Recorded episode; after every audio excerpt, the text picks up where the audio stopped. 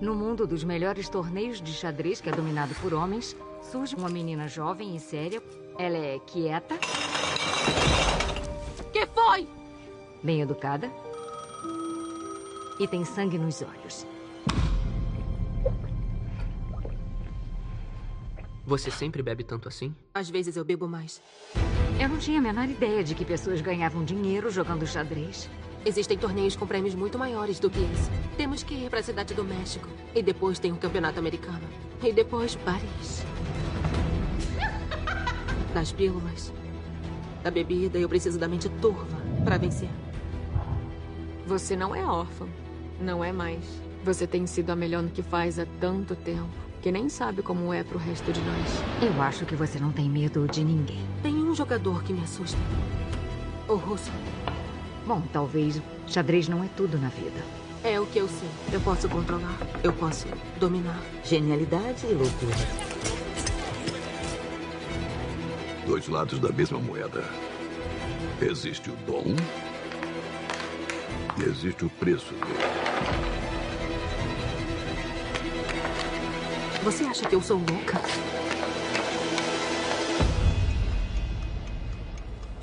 Você é impressionante.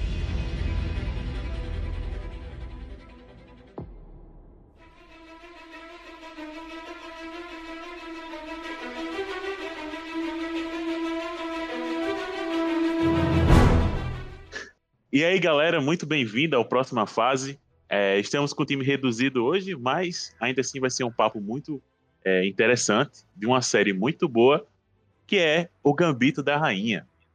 E de cara quero dizer que não importa o quão gênio você seja, você ainda tem que estudar. Messias. Eita, eu gostaria de deixar uma pergunta. A pergunta é a seguinte: você já encontrou a solução para as feridas de orfandade? Hum, você enxergou isso no Gambito da Rainha, você está no canto certo. Eita, boa, boa. Ricardo, e aí? Cara, se você teve a oportunidade de aprender xadrez, você é um privilegiado, que eu não sei de nada. ai, ai. E Thales. Antes de falar, gostei, viu, Ricardo? Muito bom. Mas o Gambito da Rainha tá aí para provar que, mesmo sendo gênio, alguém sempre tem algo né, a aprender ou a se libertar de coisas e traumas, né? Então, há sempre o que aprender. Muito bom. E a primeira pergunta que eu quero deixar para vocês aqui, para começar a refletir. Como foi que vocês enxergaram a relação é, dela com o faxineiro, né? É, foi ali o primeiro contato que ela teve ali familiar, é, digamos, normal, bem entre aspas, né? Que a mãe dela tinha lá os problemas e tudo mais. Mas que foi alguém que teve interesse nela. Como é que vocês enxergaram essa relação? Então, a relação deles dois de início assim, depois na, na história a gente vai entender melhor, mas de início é meio estranho, assim, né? Porque ela vai exatamente pro, pro lugar. Seria o lugar que eu não iria para lá, limpar o, o, apagador. E lá ela encontra ele é, ali jogando xadrez e ela tem aquela curiosidade. E é uma menina bem teimosa, né? De não quero aprender e eu vou insistir nisso. Ele de início resiste dizendo que mulheres não jogam xadrez, né? E ela vai Sim. atrás e começa a, a insistir e ele cede. E lá na frente a gente vai ver que eles tinham. É, ele tinha um carinho por ela, de cuidado, né, de zelo. Apesar que no início a gente às vezes é, não, não detectou isso. Às vezes a gente olha, nossa, que cara grosso, tipo, é, agora, agora é cheque, né? Tem um momento que ela fala assim, agora é ele fala pra ela, né? Agora você desiste. Ela fala assim, por que eu desisto? Não, agora você desiste. Depois eu lhe explico, entendeu? Acabou, perdeu, vai embora. E a gente, de início, olha assim, pô, que cara grosso. Ela volta lá onde ela, onde ela foi criada, ela vê que ele acompanhou ela pelos noticiários e ele tinha um carinho por ela. Achei muito interessante isso. Sim, sim, sim. Pode falar, viu, Ricardo? Agora você tá liberado. tá certo. Cara, eu vi o seguinte, é, o relacionamento que ela teve com o faxineiro, com o zelador, no caso, do, do, do orfanato, foi o primeiro relacionamento estável que ela teve com alguém, né? Sim. Porque a, a mãe dela não era nada estável e, e claro, passou. a- Ela era muito, assim, é, digamos assim, quieta, bem introspectiva, mas as pessoas que ela teve contato eram pessoas extremamente, é, digamos assim, descontroladas emocionalmente, né? Então, principalmente a mãe. Então, foi o primeiro relacionamento que ela teve com uma pessoa que era estável emocionalmente. Inclusive, tem até um momento em que ela xinga o, o, o, o zelador, ela não sabia o que era, mas era um xingamento lá do, do orfanato. E ele, naquele mesmo momento, pede para ela sair, mas, tipo, sem alterar a sua, a sua, sua emoção, sem ser, digamos assim, é, bruto com ela. Foi só, sai, se retire daqui, né? Então achei interessante isso daí, que é uma, um relacionamento que ela tem estável com uma pessoa que ela é, encontra ali um, um gatilho para fugir daquele é, daquele momento de dificuldade de luto, né, e de dificuldade de se ambientar num, numa, numa nova realidade para ela. Muito importante esse relacionamento é, com, com o zelador, né? Pois é, e esse relacionamento, ele é o, o que ela mais próximo teve de um pai, não é verdade? Então, é, foi o que a pessoa que teve carinho com ela, mesmo não sendo a parente ou até a pessoa que adotou né, ela, né? Isso. O, o- o casal lá que adotou, o cara depois foi-se embora, tipo casamento, acho que eu não lembro agora direito se foi dito posteriormente ah, o, o- o que findou a criança que eles tiveram, acho que morreu, né? E aí a, aquele casal tava fadado aí a, a, tipo, a acabar. A gente sabe que naquela época era o machismo tinha, era, ainda estava muito em alta, vamos dizer assim, muito forte, a ponto de que vários, vários, vários casais, assim, um cara trabalhava e passa, não, a empresa me mandou para não sei para onde, vou passar aí duas, três semanas, e a gente sabia que o cara estava se envolvendo com outra pessoa que já não acreditava mais naquele relacionamento e ele achava que tinha direito né, disso. Mas enfim, então ela não tinha, não teve o contato dele como pai, mesmo ele sabendo que foi ideia dele, né, é, adotá-la. É, e ali foi mais próximo do pai, como o Messias falou, quando ela voltou lá no orfanato, lá no porão, ela viu que ele acompanhava ela com o carinho que ela teve.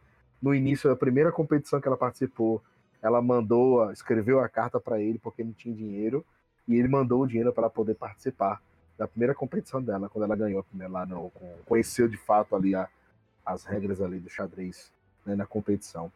E ele foi bem interessante, porque a figura paterna para pessoas que sofreram, sofrem tanto com, com na vida, né, alguma, algum abalo psicológico, como foi Trauma, né? É um trauma, exatamente. Já é importante para pessoas que não têm isso, é, imagine para pessoas que tiveram. Então, isso foi, foi um grande diferencial para ela.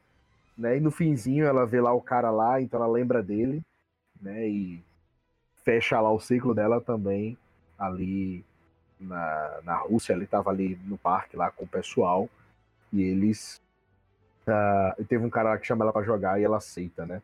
Lembra dele, lembra um pouco dele. Então essa figura paterna foi muito importante para ela, né? Mesmo às vezes de longe, mas foi de fato importantíssimo para ela. Muito bom. E uma das coisas que. é, uma das coisas que eu fiquei pensando na hora, e vendo agora com, com o olhar cristão, é que aquele contato com ele foi a porta para o xadrez, né? E me fez refletir quem foi a porta para o evangelho para mim, né? Como eu cheguei no evangelho? É, no meu caso, eu tive é, o privilégio é, de nascer dentro da igreja. Então, tive muito contato desde sempre com o evangelho. Não, e, e isso não, entenda, isso não quer dizer que eu nasci crente já. Levou tempo ainda. Só- eu só fui me converter com 10 anos. Mas o acesso à palavra chegou mais rápido, né? o acesso à palavra chegou mais rápido.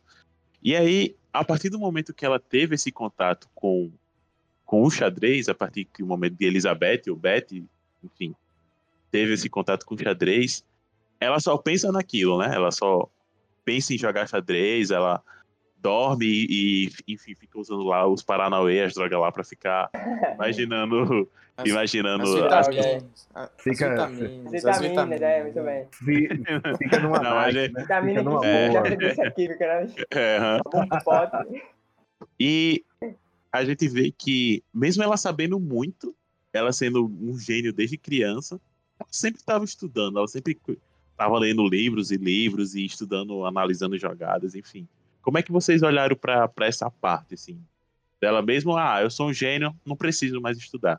Mas ela não, ela era- um gênio e estudava muito mais ainda. Como é que vocês olharam para isso? o esforço supera o talento.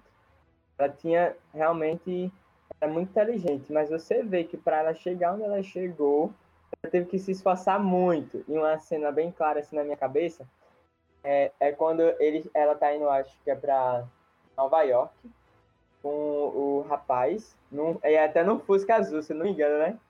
E eles vão jogando xadrez na cabeça, assim, eles vão dizendo os posicionamentos que eu tive pequeno, assim, e eu tenho um tabuleiro de xadrez sempre quando eu encontro jogar, eu jogo, assim, eu, eu por isso que a, a atenção de E é numa cena como essa que você acabou de descrever que eu não entendo absolutamente nada do- dos Paranauê.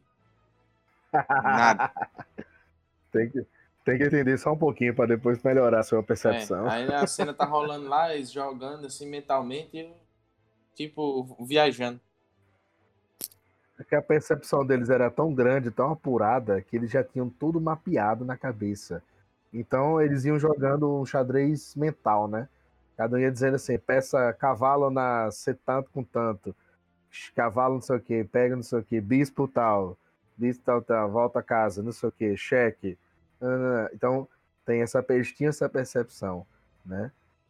E uma coisa que é interessante também é que me, me, me traz algumas coisas que tem na Bíblia também, assim, que ah, ela se, para se concentrar e para ela perceber o xadrez mental, ela utilizava de vitaminas, né, Ricardo? Isso, Vitamina vitaminas, dela. é. As vitaminas. As vitaminas verdinha, a vitamina verdinha abacate. dela. É, exatamente. É, é essência de abacate, né? e aí, para utilizar, e, e assim, era meio que um atalho dela para ela se concentrar, porque em determinados momentos se via que ela ficava muito é, aperreada, né, com o decorrer do jogo, da partida, né, da, de como...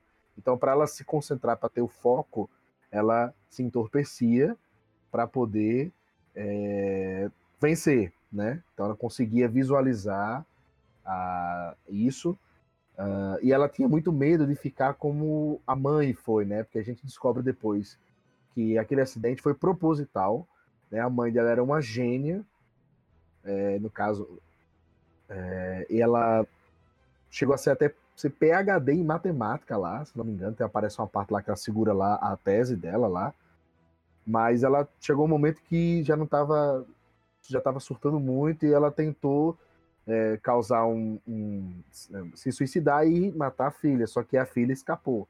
E ela depois descobre que foi é, real, ela não foi um acidente, foi tentativa de, de verdade.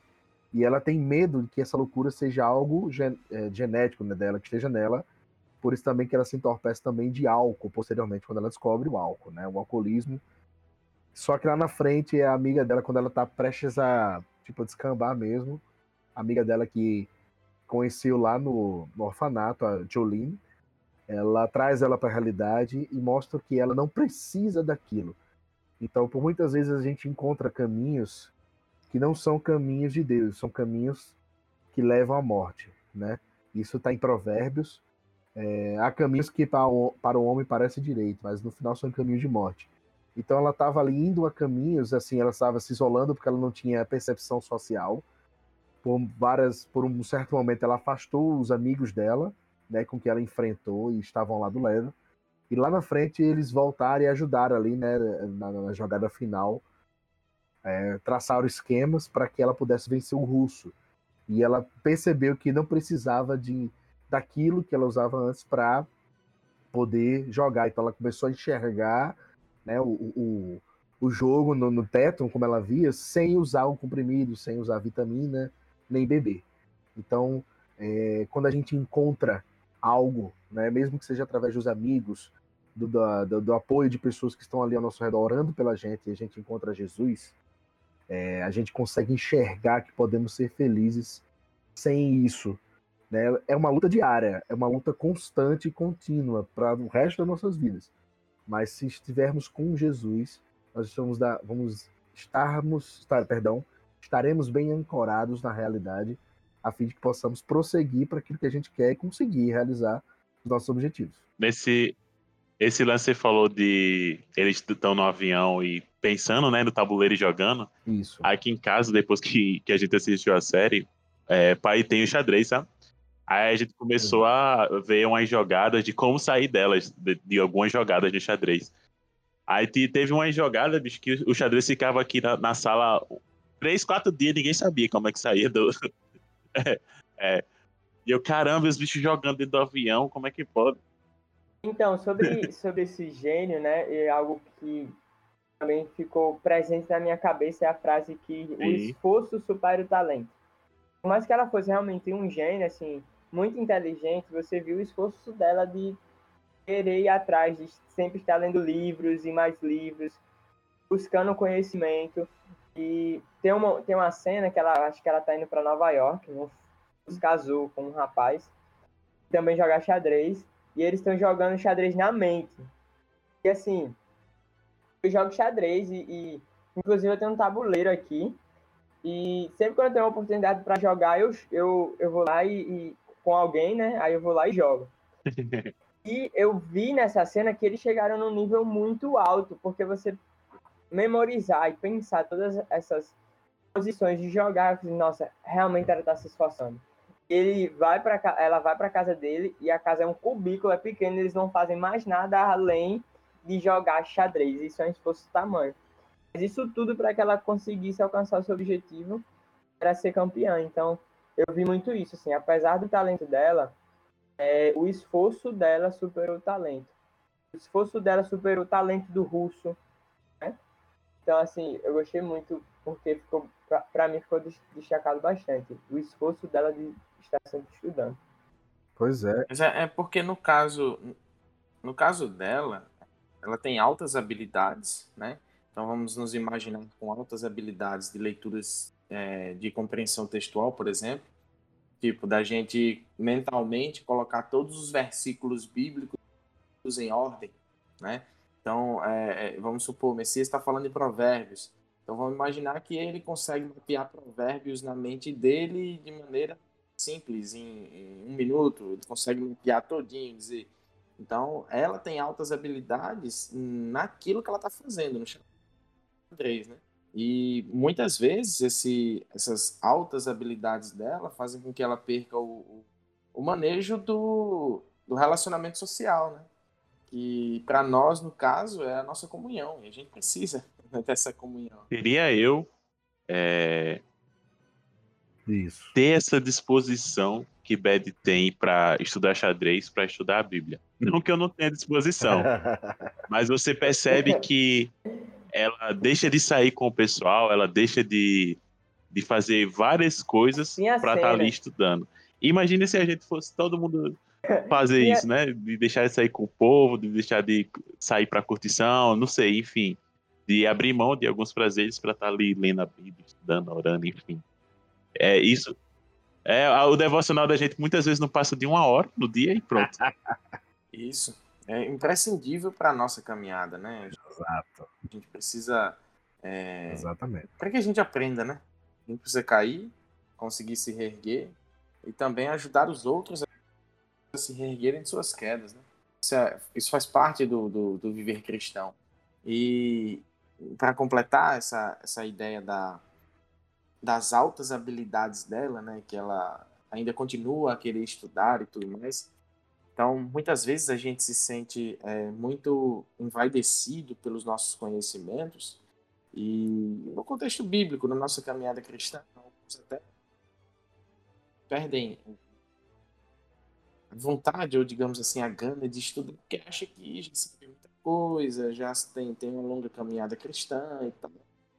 E eu lembrei de Josué, capítulo 1, verso 8, que diz assim: é, Não se aparte da tua boca o livro desta lei. Antes, medita nele dia e noite, para que tenhas cuidado de fazer conforme a tudo quanto nele está escrito.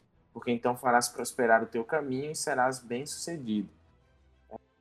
É, é um desafio para a gente continuar resistindo, persistindo e incentivando o nosso, nosso próprio estudo, né? Nossa própria caminhada cristã. Que a gente, mesmo com altas habilidades, a gente não deixe de, de, de estudar, né? Não, mas, mas eu vou chegar lá. A gente vai chegar lá. Porque a gente percebe que ao decorrer de toda a série, ela sempre está muito sozinha, é, são amores vazios e relacionamentos fracos. E ela percebe no último momento lá da, do, da última partida lá com o Russo que ela só precisava de uma coisa, que nem era mais os, as vitaminas de abacate, mas ela precisava dos amigos dela, ela precisava dessa comunhão que você falou. E aí nessa perspectiva, como é que vocês enxergaram essa última, essa, digamos que é o último arco, né, assim, da série, que é quando ela se encontra com os amigos e todos eles se juntam lá para achar uma solução para a partida, né? Como é que ficou isso na, na mente de vocês? Como é que a gente depende, né, do, do, dos, das pessoas próximas, né? As relações que construímos são muito importantes quando a gente, quando a gente trata de, do, do da congregação da igreja, né? Das pessoas que fazem a congregação, fazem a igreja, né? De fato, cada um é a igreja, mas a congregação, como Atos 2 ali se, se estabelece de uma forma tão incrível. Lógico que tinha as características da época lá em Atos, né? a igreja estava se formando e tinha uma, um jeito e tal, mas o partir do pão, o orar, a comunhão, faz parte da vida do cristão e faz parte do ser humano, estar em, em grupo, estar em comunhão, ter seus amigos, ter uns mais próximos, outros menos próximos, os amigos de fato estão mais próximos, sabem da história, do que a pessoa faz. É, vai ter hora que vai brigar, vai ter hora que vai exortar, né? vai ter hora que vai é, oferecer o colo, como muitas vezes os outros familiares não, não fazem. E como cristãos, eu vejo a, a, a ajuda ali dos amigos, como os amigos que nós temos na igreja, que em momentos que precisamos, é, estão ali orando, intercedendo e nos auxiliando, que é o que a gente busca fazer, por exemplo, num, num encontro de fé né, na nossa igreja, que é o culto de oração. Eu não sei onde é na sua igreja, em que dia da semana é, em que momento, se tem células, se tem grupos, enfim, mas que é de suma importância que a igreja pare um momento, nem que seja uma vez na semana de uma forma geral, e ore e agradeça, e mesmo que peça, mas que agradeça e ore pelo, pelo, pelo irmão, porque é necessário que a igreja cresça dessa forma. A igreja cresce, e assim como ela percebeu que precisava simplesmente da amizade, né, de nenhuma outra coisa que entorpecia, concentraria ela, ela foi os amigos, assim como é, os cristãos junto, congregando e partilhando conhecimento, pão, testemunho. É muito importante essa realidade é muito oferecida, né, a, nós hoje, no mundo que a gente vive, assim, é constantemente a gente é bombardeado para seguir esse escape. E, assim, é algo que, que Thales falou, é algo que eu sempre tento trazer à minha mente quando isso é oferecido. Porque eu olho assim, caramba, um, é, quando a gente lê Eclesiastes e Provérbios, a gente vê que foi um rei que escreveu, e esse rei ele já tinha passado por muitas coisas em específico Eclesiastes, já estava numa, numa, numa, numa, idade bem avançada. Então, ao, como é que eu olho, meu olhar, minha visão ao ler Provérbios e Eclesiastes? Nossa, é um, são conselhos de um rei que experimentou muitas coisas e ele sabe o que ele está dizendo. Não só sabe, e eu também vejo que Deus está usando ele para dizer assim, ó, quer, quer ter quer se prevenir na vida, quer, quer seguir o caminho correto, quer, quer saber por onde trilhar, siga aqui esse, essas orientações. Desde pequeno, minha mãe sempre falava isso. Diferente de Lucas, né? Eu não nasci no, no lar cristão. E assim, quem foi que me introduziu ao xadrez, no caso, quem foi que me introduziu a ser cristão, a conhecer a Bíblia, conhecer a igreja, conhecer a palavra de Deus, através de uma situação que aconteceu é, na, na vida da minha prima. E eu vi que Deus tinha mudado a vida dela. E eu comecei a frequentar a igreja por causa disso. E com o tempo eu entendi que aquilo era o melhor para minha vida. Mas até lá, eu não tinha nascido num lar cristão. E minha mãe sempre. Mas eu lembro que minha mãe sempre dizia isso. Meu filho, leia Provérbios. Meu filho, leia Provérbios. Meu filho, leia Provérbios. Eu nunca entendia por causa disso. Mas quando a gente lê Provérbios, a gente vê conselhos que cabem muito bem para nós hoje, os quais, entre estes, né, o que Thales falou. A gente extraiu também dessa série. Algo que fica marcado é que a gente precisa um do outro na caminhada cristã, né? A gente precisa participar do corpo. Né? E isso é fundamental para que a gente se fortaleça. A gente está fraco, é o nosso amigo que vem nos ajuda. no dia que a gente está forte, é a gente que vai fortalecer outros. A gente precisa dessa comunhão, como o Ricardo estava falando. Isso, e outra, a gente está num, num projeto que ele poderia muito bem, né, existir, continuar, se Lucas quisesse fazer sozinho, por exemplo, né, mas o próxima fase, ele não é o próxima fase sem cada um de nós, né?